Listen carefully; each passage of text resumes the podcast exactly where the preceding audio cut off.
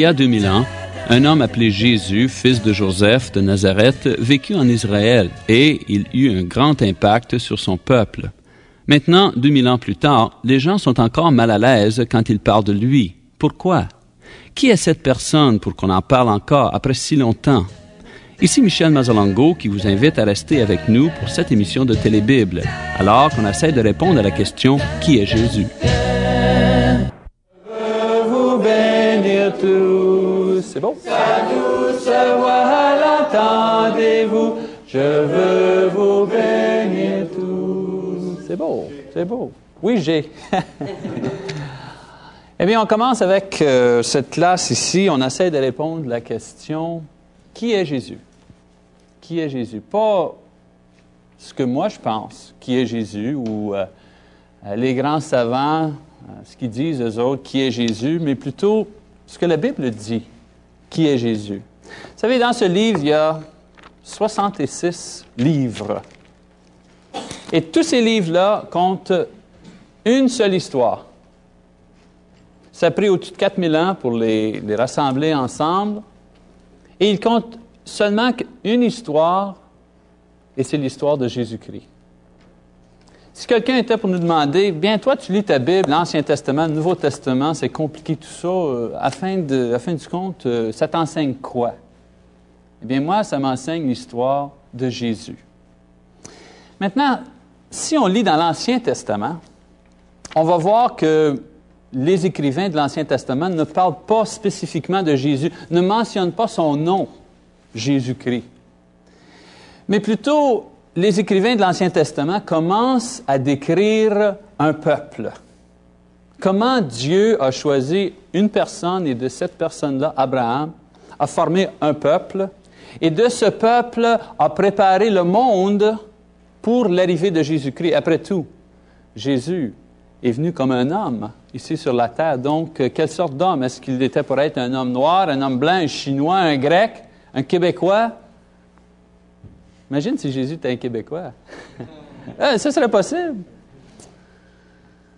Mais Dieu, ce qu'il a décidé de faire, c'est de choisir une personne et de former de cette personne une nation spéciale. Une nation qui n'existait pas avant.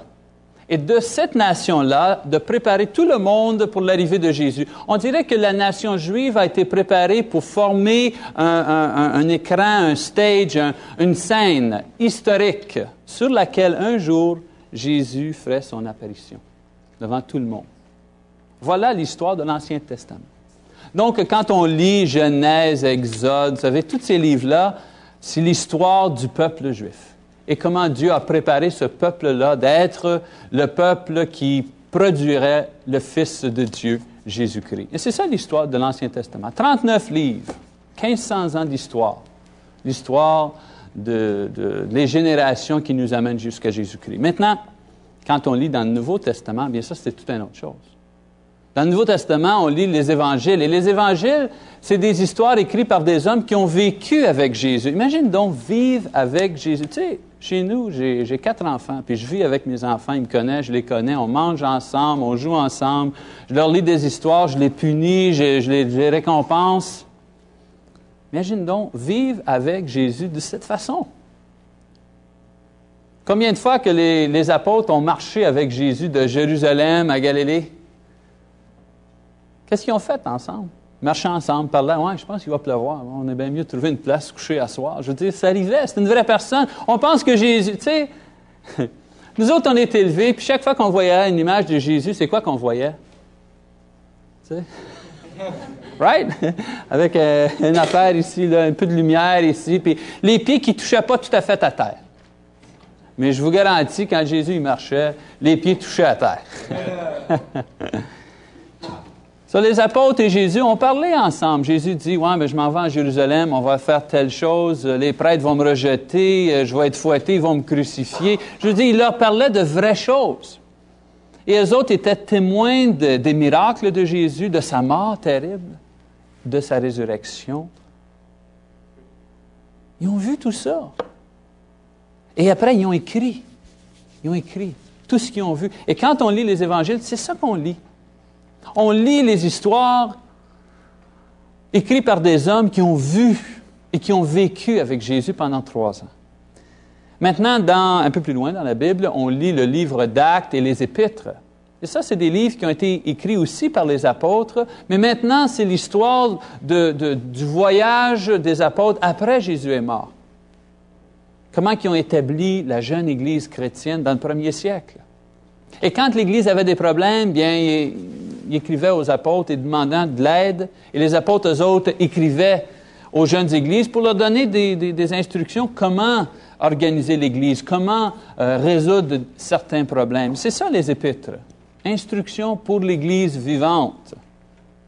Et à la fin, on a le livre de Jean, l'Apocalypse qui est un encouragement. L'Église, dans le premier siècle, avait beaucoup de persécutions et euh, Jean a écrit une lettre pour les encourager de ne pas lâcher. Il n'y a jamais personne qui vous a écrit une lettre qui ne t'a pas dit Hey, lâche pas. Lâche pas. Tu vas voir, ça va aller mieux. Eh bien, le livre d'Apocalypse, c'est ça. C'est un livre qui dit Lâchez pas. Un jour, Jésus va, va gagner la victoire pour vous. Et voilà, la, Bible. Maintenant, si j'étais pour euh, lire du début à la fin euh, et essayer d'avoir un témoignage, Jésus-Christ, je, pourrais demander à, Pierre, Pierre, qui est Jésus? Ah, Pierre, il serait prêt à dire tout de suite, ah, j'ai tout vu, euh, je vais dire tout de suite que Jésus est le Fils de Dieu. Mais je ne demanderai pas à Pierre, il est, très enthousiaste, Pierre. Je vais demander plutôt à un autre des apôtres qui était un peu moins enthousiaste. Je vais demander à Thomas. Thomas, qui est Jésus? Thomas est intéressant, cet apôtre-là. Il était avec Jésus pendant trois ans, il a vu tous les miracles, il a vu Jésus crucifié. Et après la mort et la résurrection de Jésus, les autres apôtres qui ont vu Jésus ressuscité, ils ont venu voir Thomas et ils ont dit Hey Thomas, il est ressuscité, c'est vrai. Ce qu'il nous disait, c'est vrai, on l'a vu, on l'a touché. Et Thomas, lui, a dit Ah non, écoute, j'ai suivi pendant trois ans, j'ai fait mon possible. Là, là, vous me dites qu'il est ressuscité. Vous savez, si je ne peux pas toucher avec mes mains, si je ne peux pas prendre ma main et le mettre dans le côté, là, là, les gars, j'embarque pas, moi. J'embarque pas. Je pense à moi. on est comme ça, nous autres. Hein? On est comme ça. Moi, il y a quelqu'un qui me fait toutes sortes de bonnes œuvres, qui m'aide dans ma vie, puis la minute qu'il me dit sa pointe, je suis prêt à le couper. Quelqu'un m'a aidé, quelqu'un a fait quelque chose pour moi, mais oups, il fait quelque chose qui n'est pas correct, je ne peux rien savoir. Mais Jésus n'était pas comme ça. Jésus était prêt à donner à Thomas toute l'aide qu'il avait besoin pour croire. Puis j'aime Thomas, j'aime Thomas. On dit que Thomas, euh, il doutait. C'est correct de douter. Avez-vous jamais douté? Hey, un matin peut-être? Hier soir, avant-hier, dans 2 heures du matin. Ça ne t'arrive pas à 2 heures du matin, tu dis, hey, euh, je suis fou, moi? Ça t'arrive pas des fois, tu te réveilles et tu te dis, c'est-tu, c'est drôle. Euh, tout le monde dans, le monde sont là, ils gagnent leur vie, ils vont euh, au travail, ils s'achètent un char, une maison, puis tu sais, euh, leur vie est calculée. Puis moi, c'est quoi je t'apprends à faire? Moi, je t'apprends à suivre les enseignements d'un gars qui vivait il y a 2000 ans. Y a-t-il quelque chose qui ne marche pas avec moi? Am I crazy, comme tu sais? C'est-tu moi le fou ici? Eh bien, Thomas, il était comme ça. Il dit, écoute, j'ai suivi ce gars-là pendant trois ans. Là, il est mort. Là, il vient de me dire qu'il est ressuscité. Wow. C'est pas mal. C'est beaucoup. Là, on va lire l'histoire de la confrontation entre Thomas et Jésus. Donc, euh, ouvrez vos Bibles à Jean, l'évangile de Jean, chapitre 20, verset 24. Et ceux qui ont des Bibles à la maison, euh, on vous encourage de faire la même chose. Ouvrez vos Bibles, regardez Jean, chapitre 20, versets 24 et 25. Versets 24 et 25 dit, Thomas, appelé Didyme, l'un des douze, n'était pas avec eux lorsque Jésus vint. Les autres disciples lui dirent donc, Nous avons vu le Seigneur, mais il leur dit, Si je ne vois pas dans ses mains la marque des clous, si je ne mets mon doigt à la place des clous, et si je ne mets ma main dans son côté, je ne croirai point officiel, je ne crois pas. Si je ne vois pas, je ne crois pas. Est-ce que c'est un péché de ne pas croire? Est-ce que c'est un péché de dire, écoute, j'ai juste pas assez de preuves, aide-moi un peu? Il n'y avait pas un autre dans la Bible qui avait dit à Jésus, je crois, mais aide mon incrédulité. C'est juste ça que Thomas a dit. Je crois, je veux croire la bonne nouvelle, mais aide-moi un petit peu. Eh bien là, on va lire un peu plus loin, versets 26 et 27, ce que Jésus a fait pour son ami, pour son disciple Thomas. Huit jours après, les disciples de Jésus étaient de nouveau dans la maison et Thomas est avec eux. Jésus vint, les portes étant fermées et debout au milieu d'eux, il leur dit, Que la paix soit avec vous. Puis il dit à Thomas, Avance ici ton doigt, regarde mes mains, avance aussi ta main et mets-la dans mon côté, et ne sois pas incrédule, mais crois. C'est quoi que Jésus il dit? Il dit-tu, hey, toi là, là t'as pas voulu me croire? Dehors! Right? Donne-moi ta carte de membre là, dans les apôtres, là. T'es fini, toi. Rip, rip. C'est ça qu'il a dit? Non. non, il n'a pas dit ça. Il a dit, viens ici, là, Thomas. Puis je ne sais pas si dans son cœur, il ne disait pas, cher Thomas.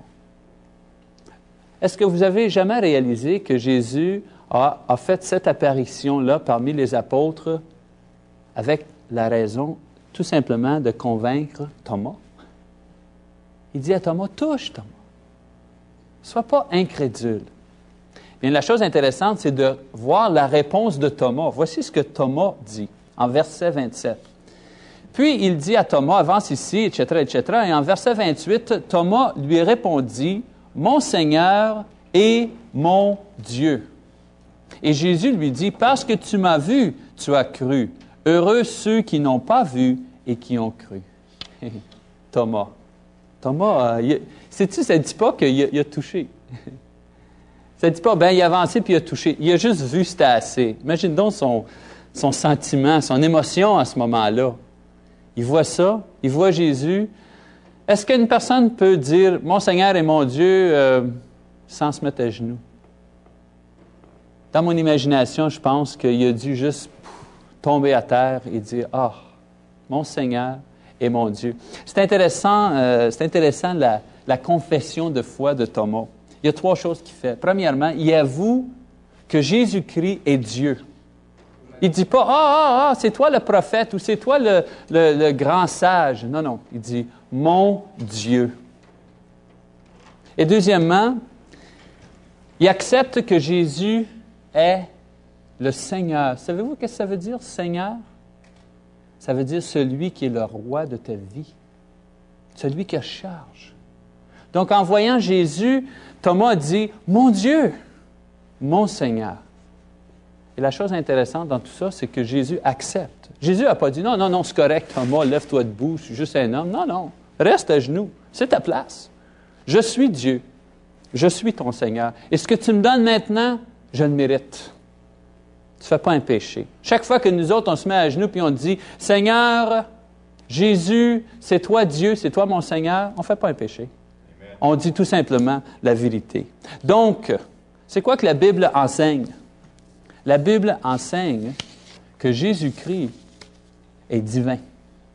La Bible enseigne que c'est Jésus-Christ qui est le Seigneur. Ceci, on se demande, c'est quoi que la Bible enseigne au sujet de Jésus? Qui est ce Jésus-Christ? Eh bien, la Bible dit, Jésus-Christ est Dieu et Seigneur. Eh bien, quand on va revenir, on va parler à des gens qui ont cru cette chose-là et on va voir comment ça a changé leur vie. Donc, restez avec nous et on revient dans un instant.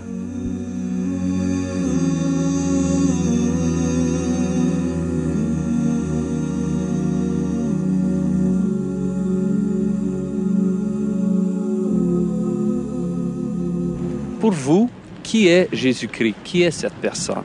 Ah, un personnage euh, dont, j'ai euh, été beaucoup entretenu plus jeune. Euh, ces jours derniers, un suaire dont on parle. Donc, euh, on lui donne une consistance historique maintenant.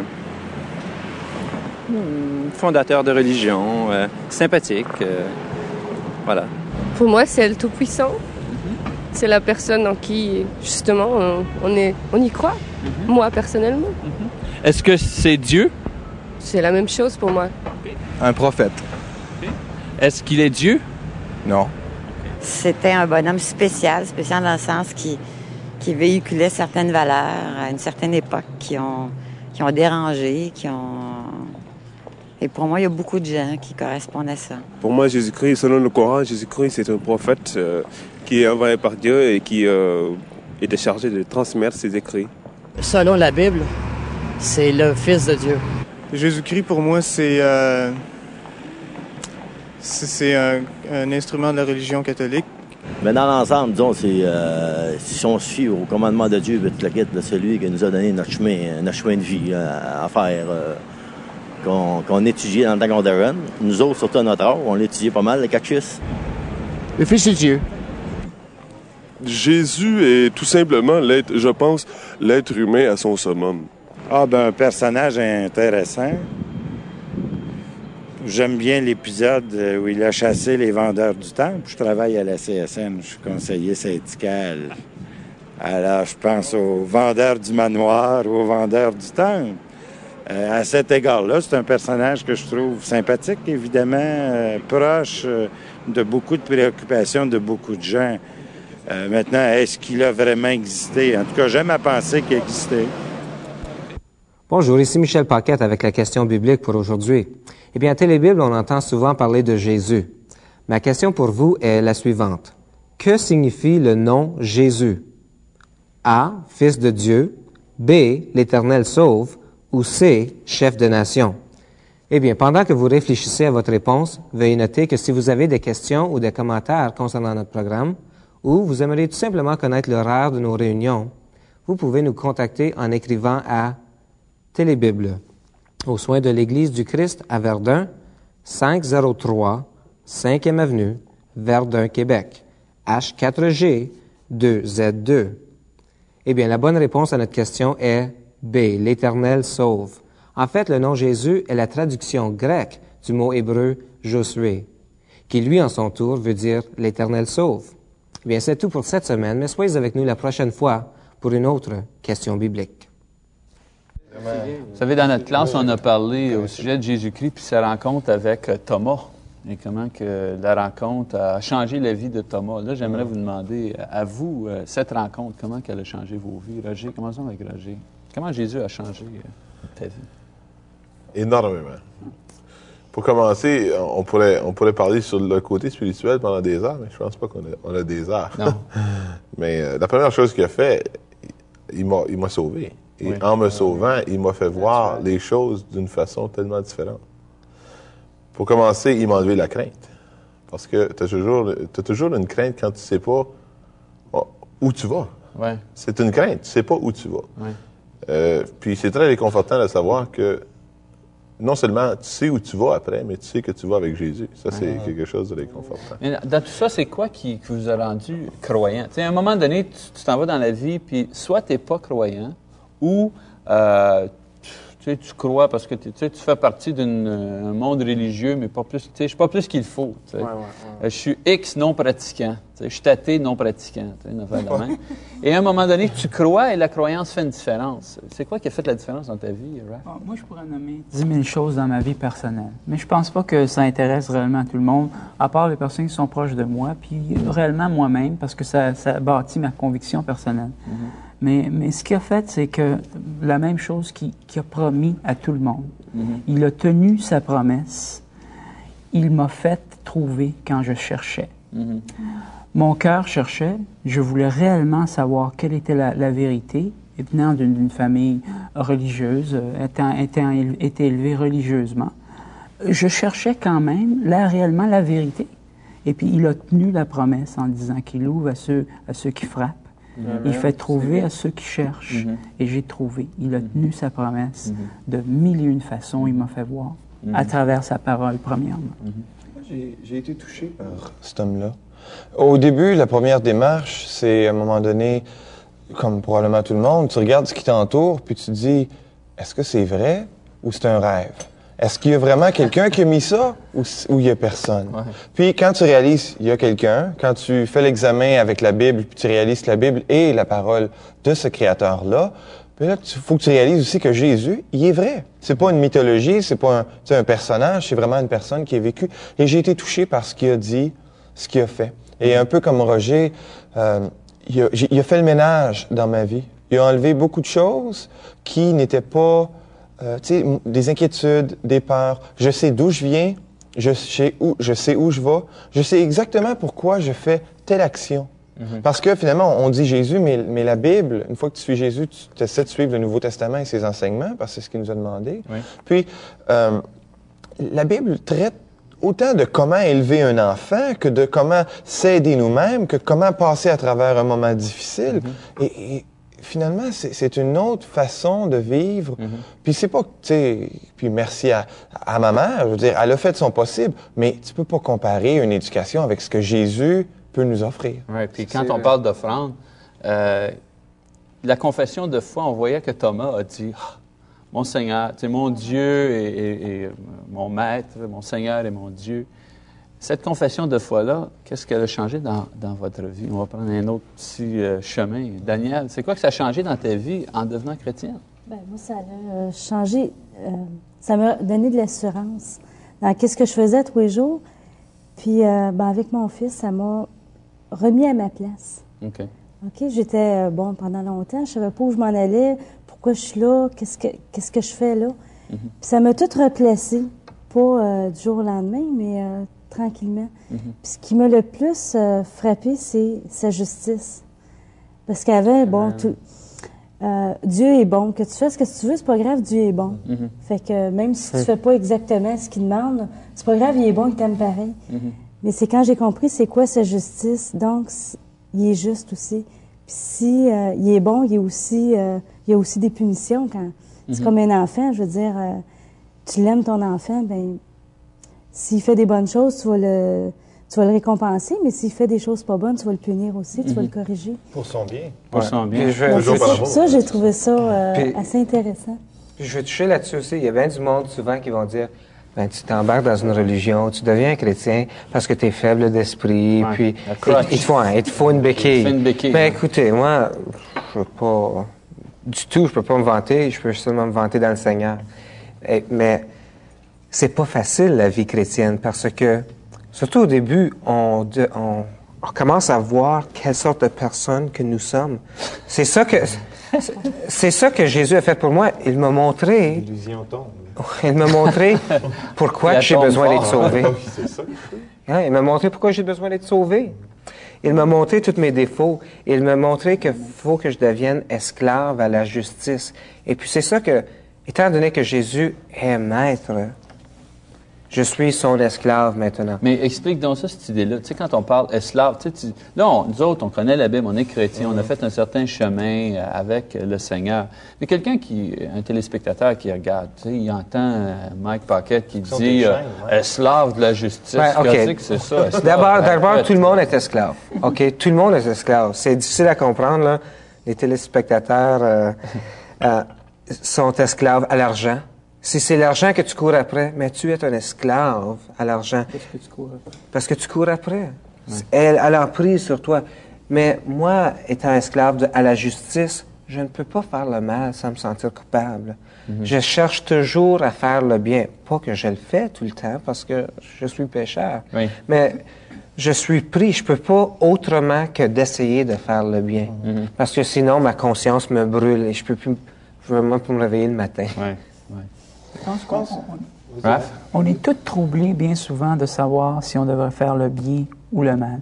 Euh, si, on- euh, si ce qu'on fait est bien ou mal. Mhm. Et puis c'est la grosse question. Je pense que tout le monde que je connais, chrétien ou pas, euh, quelle que soit la religion, veulent tout le temps essayer de faire de leur mieux. Mhm. Eh bien, un chrétien, lui, a- est toujours enseigné qu'à travers la communion fraternelle, à travers la parole, réellement si son choix est bon ou mauvais. Mhm. Il n'y a rien de plus réconfortant de savoir que le choix que tu as fait, c'est le bon choix. Oui. Et puis je pense que dans le christianisme, Dieu, le Christ, nous offre la possibilité de toujours prendre le bon choix. Mais qu'est-ce que ça a changé? On, on m'a dit, ça a changé quoi dans ta vie? Ça, c'est c'est bien, c'est beau, mais c'est quoi que ça change? Je Concrètement, dans- je pense que dans un- une idée générale, ça a changé complètement le sens de ma vie. Et je pense que tout le monde ici peut dire Oui. ça. Ça a Oui, changé oui. complètement le sens. Si tu, tu peux vivre, mais et puis tu es là, tu vis, mais tu sais pas pourquoi tu vis. Tu sais pas. euh, C'est c'est quoi que tu dois faire? C'est c'est quoi la raison pourquoi tu es là? Ces questions-là sont toutes répondues à travers Jésus-Christ. Amen. C'est ça qui donne. un- Et là, ta, vie prend. une, une richesse parce que tu sais pourquoi tu es là. Mhm. Tu sais ce que tu as à faire. Tout ce qui te reste, c'est de prendre l'initiative de le faire. Mhm. Mais j'ai une autre question. Le coût, est-ce que ça coûte cher? C'est quoi le coût personnel? Luc, Non, le ça coût coûte pas personnel? cher parce que Dieu, ce qu'il fait pour nous, puis beaucoup de gens, des fois, ils disent, Luc, tu t'es lancé là-dedans, puis tu, tu, fais plus ci, puis tu fais plus ça. C'est vrai, il y a des choses que j'ai volontairement décidé parce que j'étais pas sûr que c'était bon pour moi de, de, de quitter. Mais Dieu a tracé un chenal et il nous donne encore le choix de circuler où on veut. Mais tout ce qu'il a fait, il a mis des balises, puis on passe à travers si on veut, tu sais, pas se casser le nez ou échouer, puis on peut passer à côté. Et c'est ça que Dieu a fait. Le coût, finalement, il est petit comparé à ne jamais s'échouer. Parce que là, je suis sûr où je vais. C'est, le terrain est solide. Je peux pas, je ne teste plus rien parce que la- les enseignements, c'est des promesses, c'est des réalisations, c'est des...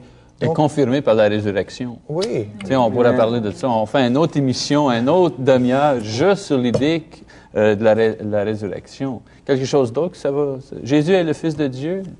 Mais, mais je pense, mais je pense qu'on peut dire, lui qui dit que ça coûte, mais je pense que dans, un, dans les yeux de certaines personnes, ça coûte cher. On peut pas dire que ça coûte pas, ça coûte cher. Mais je veux dire, c'est quand que tu réalises que c'est pour ton bien que ça coûte moins cher? Parce que je veux dire, euh, l'enfant qui reste sur une rue ou, euh, je prends un exemple, boulevard Pineuf, euh, tu sais, puis à 5 heures, son père il dit, tu sors pas ton bicycle, ça coûte cher. Pour lui, ça coûte cher, mais il comprend pas que c'est sa vie qui en dépend. Et puis, quand il vient assez vieux puis il réalise ça, ça coûte moins cher. Lui-même va prendre l'initiative. Je devrais pas sortir mon bicycle parce que je devrais pas sortir mon bicycle, c'est dangereux ça ici. Tu vois, Mhm. ça, ah, ça dépend de quel angle tu le regardes. Des fois, ça coûte cher. Ça, c'est une autre chose. Tu, tu- tu dis ça, Roger? Dieu m'a aidé nous, on continue à avoir notre euh, confiance petite en lui. discussion. On vous invite Grâce à rester avec nous. On revient dans un instant.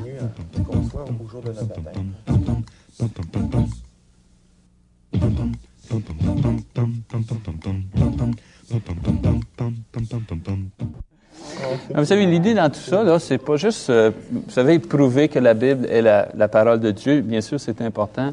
Mais les gens ne regardent pas ça. Ce qu'ils voient, c'est la vie. Ça. Et dans la vie de Thomas, ils ont vu que après sa confession de foi, que Jésus était le Fils de Dieu, il est parti prêcher l'Évangile euh, tout partout. C'est quoi le témoignage de Michel? Un témoignage dans ta vie? Ben, moi, je pense. ma- Qu'est-ce que Jésus a fait pour toi? Ma famille l'a vu. J'ai voyagé à travers le, le Canada et puis j'ai toujours été impliqué dans le travail du Seigneur. Donc, ma famille m'a dit, c'est tellement. Oui, volontairement. C'est pas. Oui, il y a un changement. Puis j'ai refusé des jobs qui payaient Eh cher. bien, c'est tout pour nous aujourd'hui. On vous invite d'être ici la semaine prochaine pour une autre émission de Télébible. Au revoir et que Dieu vous bénisse.